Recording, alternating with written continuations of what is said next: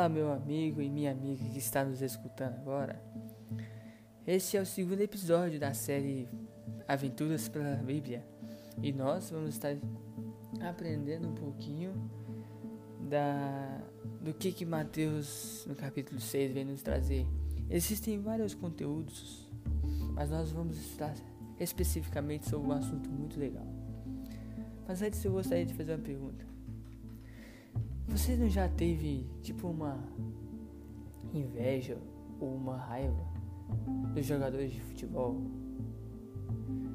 Sabe, aqueles jogadores ricos mesmo, super milionários, que tem dinheiro de sobrar, assim, que pode fazer o que quiser com o dinheiro. Não dá uma certa raivinha, né? Poxa, por que, que ele ganha não ganha nada? Eu trabalho duro, faço tudo possível e ele, ele simplesmente joga uma bola, faz o gol e ganha dinheiro. Eu sei, parece que é, parece que é uma injustiça. Só que tem uma coisa, meus amigos. O mundo já é injusto. E por causa disso as pessoas acabam se procurando felicidade em coisas vãs. Como o dinheiro, por exemplo.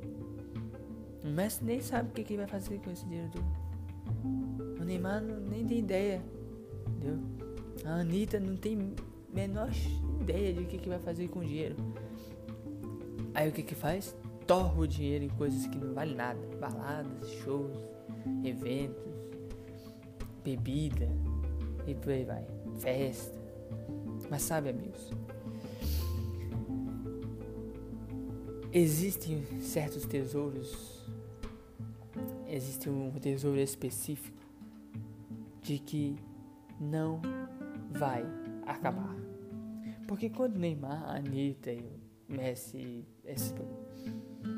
as pessoas ricas nascer, morrerem, sabe o que, que vai acontecer com o dinheiro? Ou vai passar para a família, porém a família também vai morrer e o dinheiro vai continuar rodando pela vida. E tudo que você fez na vida só foi simplesmente gastar o dinheiro que você tinha. Agora pense comigo, meus amigos. Jesus tem algo muito melhor do que o que a gente tem aqui ou se tem. E outra, a gente tem uma mente muito fechada. Sabe qual que é o problema da gente? A mente fechada. Nós tentamos ganhar coisas e coisas para agradar, agradar o nosso eu, mas Jesus tem uma coisa para agradar a todo mundo. E não só agradar o nosso eu, mas agradar, acima de tudo, é, a vontade de Deus que é salvar as pessoas. O problema é que as pessoas estão agarradas a essas coisas. Tem pessoas que acordam de manhã com o celular ligado. E tem pessoas que nem acordam, tá, tá já desde a noite anterior com o celular jogando, li, li, é, mexendo nas redes sociais, vendo pornografia, assistindo vídeo engraçado, seja lá o que for. As pessoas estão esquecendo do propósito. Os tesouros que nós temos aqui nesse mundo, meu amigo, vai tudo pro saco, vai tudo virar pó, vai queimar. E aí é que tá o problema. As pessoas as pessoas ouvem, não, sim, eu sei que vai virar pó. Mas até lá, até eu virar pó, eu, eu sou feliz. Feliz com o que, meu amigo? Feliz com o que? Se o dinheiro que você vai ter nunca vai ser o seu dinheiro. Entendeu? E olha, as pessoas têm uma, uma grande dificuldade, viu? E eu falo isso por mim mesmo. Todo mundo quer ganhar seu dinheirinho. O problema é que a gente não pensa no próximo. Gente, existem milhões de pessoas famintas, milhões de pessoas sem dinheiro, milhões de pessoas sem moradia, milhões de pessoas sem poder andar de carro. Tem muita gente sofrendo nesse mundo e também tem muita gente se beneficiando nesse mundo. Mas sabe o que é o problema? É que não importa quem você é. Não importa se você tem todos os euros da Europa no seu bolso agora. Não importa se você tem um cartão de hotel de 5 estrelas lá de Havaí. Não importa se você tem um, uma bicicleta que você vai para o trabalho todo dia. Não importa se você não tem casa. Porque todas as pessoas que passarem por essa terra, que nasceram, são pecadores, e a consequência do pecado é a morte. Porém, Deus, com sua graça, faz a salvação. E hoje você tem a chance de salvação. Aqui, em Mateus capítulo 6, versos 19 ao 21, está falando para não acumular os tesouros dessa terra. Por quê? Porque a ferrugem, a traça vão, vão destruir.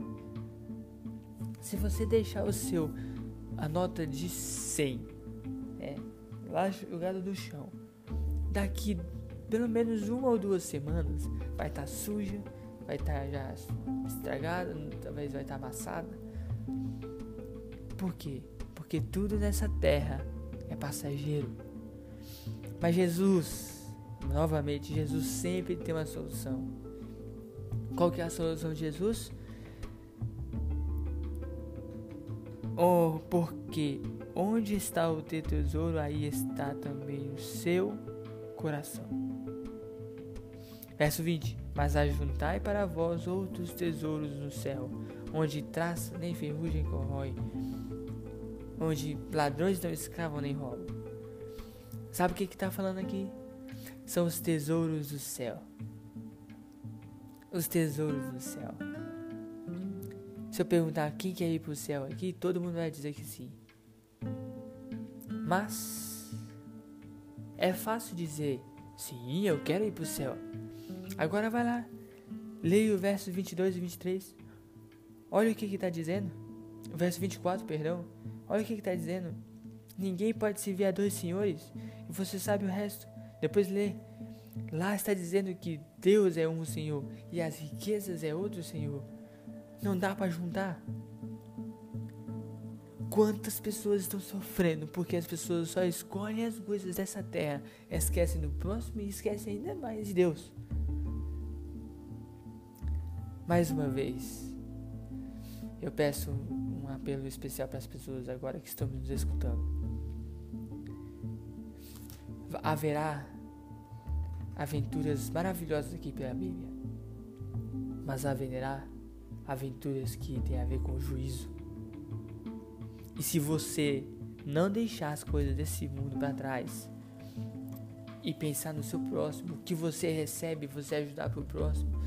Você recebeu um carro, ajuda na carona. Você recebeu dinheiro, ajuda quem não tem. Se você tem uma casa, ajuda a comprar uma casa para pessoa. E se não, você não tem como, condição, dê um quartinho para essas pessoas. Ajuda. Gente, estamos no fim do mundo. As pessoas estão morrendo porque ninguém mais pensa em ninguém. Mas Jesus está falando: não ajunteis tesouros na terra, porque tudo isso aqui vai acabar um dia. E Ele está mostrando pra gente: vem, eu, eu vou poder te dar tesouros que não vai nunca acabar. Você quer esses tesouros? Você quer os tesouros do céu? Quer os tesouros do céu? Então, siga Jesus. Tenha comunhão com Ele. Pare de ficar pensando nas coisas que você quer ter aqui, porque esse aqui não vai te levar a lugar nenhum. Mas Deus, como sempre, tem um propósito. Escolha Deus e você verá o melhor caminho para você.